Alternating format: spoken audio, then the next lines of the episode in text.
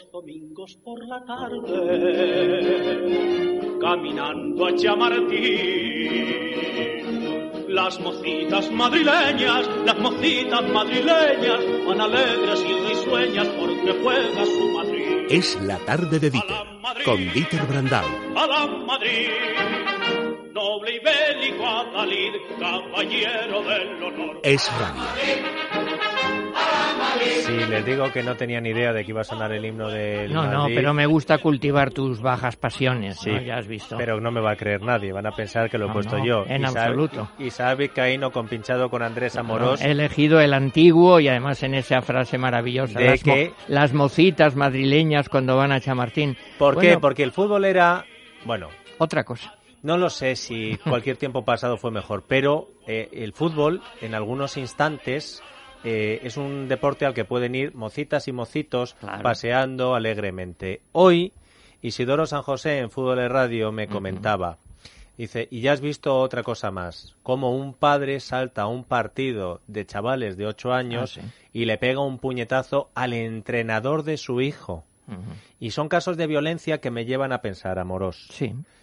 El- la violencia en el fútbol parte desde lo que vemos en el fútbol profesional y baja al fútbol base, o empieza todo en el fútbol base y eso llega al deporte profesional, o es que hay violencia en todos los estamentos al mismo tiempo porque no nos terminamos de tomar en serio este problema, Moros. Bueno, me temo que es un problema, y digo algo muy obvio, de la sociedad, no solo del fútbol. Estamos hablando del fútbol, podríamos hablar de otras cosas, pero claro, este no es, no es un programa de fútbol, por mucho que a ti no- y a mí nos guste. Es un programa donde se habla de un problema que afecta a todos los ciudadanos. Mira, últimos ejemplos. Eh, supongo que lo verías por televisión. Bilbao tomado por los radicales rusos y luego por los de Marsella con unas tácticas de guerrilla urbana.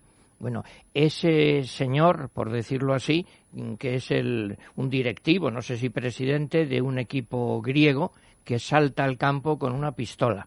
Y hoy mismo un señor muy educado que escribe al ABC que él es eh, hincha de toda la vida del Sevilla y bueno, que le da miedo ir al estadio Sánchez Pijuán por cosas que ve. Entonces no es solo un problema futbolístico, aunque se manifiesta, bueno, en el fútbol, pero evidentemente, y yo lo estoy hablando con mucho sosiego, ¿eh? no para ponerse apocalípticos tampoco, pero evidentemente es una sociedad enferma. Y algunos sociólogos dicen, bueno, pues eso pasaba también eh, al final del Imperio Romano cuando cada vez más los espectáculos se convertían en algo, en fin, directamente sangriento, en vivo, se buscaba el morbo y dicen esos sociólogos que, bueno, llegaron los bárbaros y acabaron barriendo a ese imperio. Pero lo que yo me pregunto con puro sentido común, y sabes que a mí me apasiona el fútbol como a ti, pero ¿Esto de dónde viene? ¿Cuáles son las causas, las posibles raíces? ¿Qué se podría hacer con sentido común? ¿De dónde viene esto?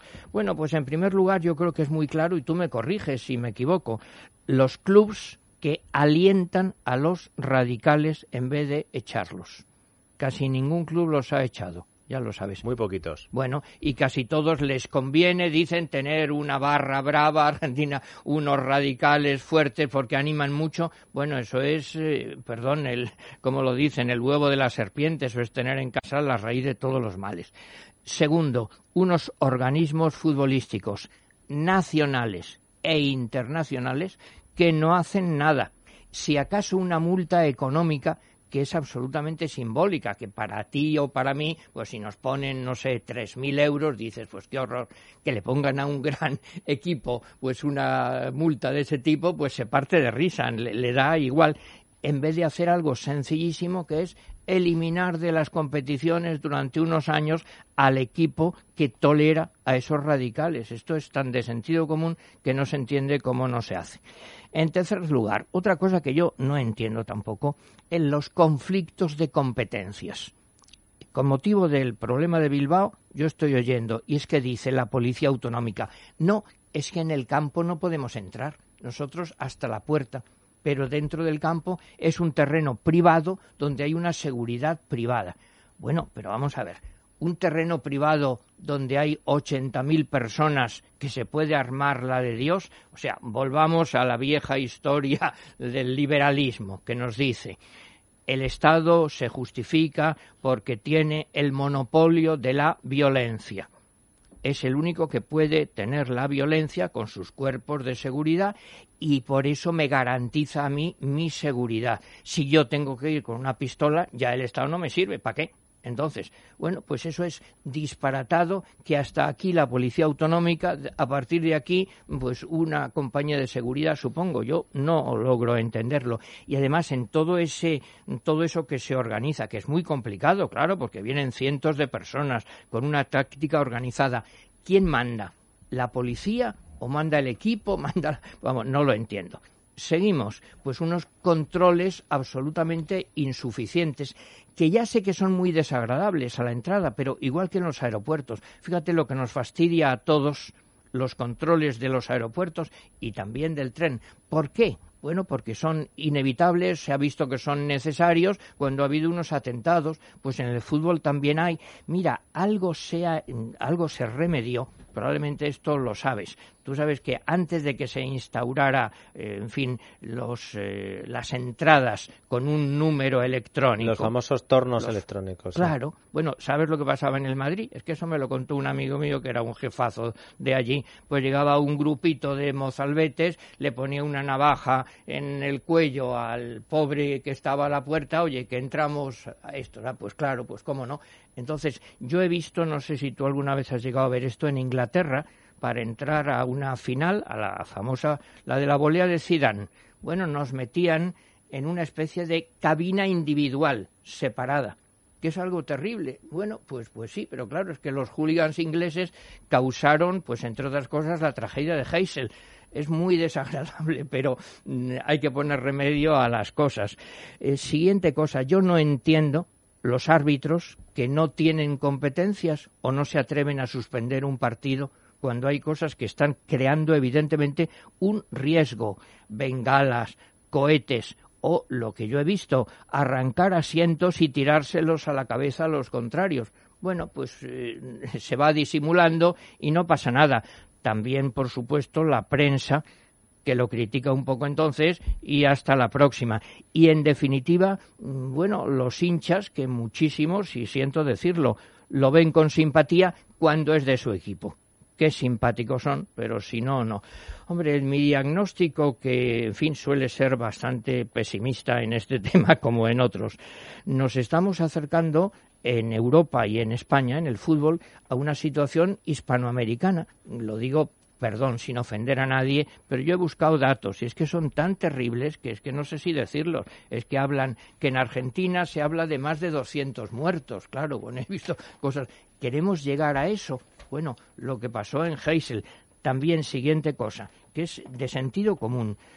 Por un lado es muy grave la seguridad, la inseguridad ciudadana, pero también es que el fútbol como deporte y como espectáculo pueden herirlo de muerte. La pregunta concreta, y perdona que lo diga así, tú tienes un hijo pequeño, viene a jugar contra el Madrid, en concreto, ese equipo de Marsella o de Rusia. ¿Tú te vas al campo con ese chiquito? No voy ni a la misma ciudad. Pues te das cuenta. Pues bueno, oye, que un apasionado del fútbol como tú no pueda llevar a su hijo ahí, dices, oye, me quedo en la televisión. Claro, estamos matando un sentido del fútbol que era un espectáculo popular y hasta familiar. O sea, a mí, mi padre no le gustaba el fútbol, pero me llevó porque sabía que a mí me gustaba, entonces, pues claro, hombre, pues se hace, en fin, es una de las cosas entrañables que uno recuerda, haber ido con su padre al fútbol, ¿es verdad o no? Eh, fíjate, eh, cuando revisa uno sus recuerdos, ahí están. Garci también lo dice. Absolutamente, sí es así. Fray Josefo, buenas tardes. Buenas tardes, Dieter. Tú también futbolero, aunque no compartamos el mismo himno. ¿Qué tenemos que decir de este asunto? Adelante, Fray. Pues vamos a ver lo que decimos. Venga. En el estadio, ¿qué hacer? A los del equipo opuesto, insultarlos, por supuesto, y al colegiado ofender diciendo que su mujer al butanero es afín, porque el fútbol es afín. Lanzar con gran puntería salivazos, bocadillos, cabezas de cochinillos, mecheros, quincallería o cáscaras de sandía en un partido alevín. Porque el jurgol es así. montar bellos alborotos propios de guerrilla urbana, zurrarse bien la badana y dejar los cráneos rotos de otros hinchas tan devotos. ¡Oh, qué sabroso festín! Y es que el fútbol es así. Prender bengalas también para arrojarlas adrede y a algún rival, si se puede, achicharrar al gratén. Porque se pasa muy bien liándola de San Quintín. Y es que el fútbol es así. Beber cerveza barata o calimocho, tal vez, y alcanzar una embriaguez delirante e insensata, porque de lo que se trata es de ponerse Agustín. El furbo siempre es así. Pero al público de pro, que no se pone frenético ni siendo fan del Atlético, por ejemplo, como yo, esto no le gusta, ¿no? Y en casa se queda, en fin, cuando el fútbol es así. Ir con tu hijo a la grada, aparte de que es muy caro, ya da un poco de reparo con tanta fanaticada. Y en la tele, qué gozada. Lo ves con tu chavalín, porque el jurgol es así.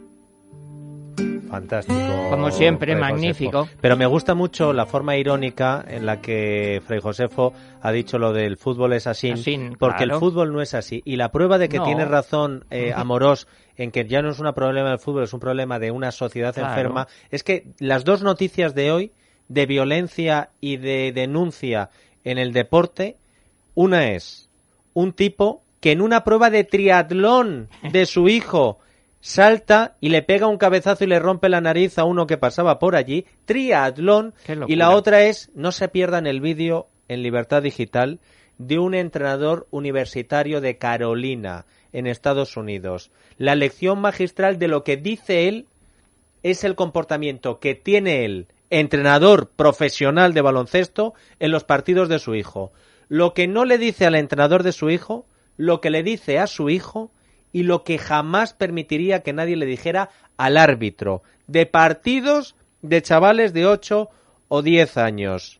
Véanse el vídeo y si se ven reflejado en alguno de los comportamientos, pues simplemente Una hay que cambiar. Hay que Eh, cambiar. todavía déjeme añadir un detalle solo, que esto se puede utilizar, por desgracia, como arma de manipulación política y terrorista. Bueno, ya se hizo la Olimpiada de Múnich. ¿Qué va a pasar en el Mundial de Rusia? Pues Bueno. yo no lo sé. Y otra cosa que yo digo, siempre me planteo, y lamento sentar- ser tan cenizo, ya ha habido alguna muerte en el fútbol español y cercano. ¿Qué pasa si muere un hincha en un partido Real Madrid-Barcelona o Barcelona-Real Madrid?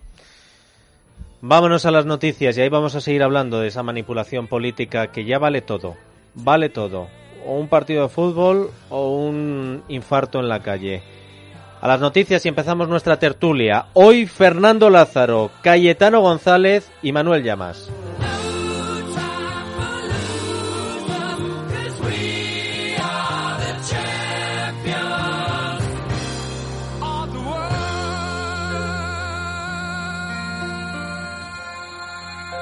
Es la tarde de Dieter, con Dieter Brandau. Es radio.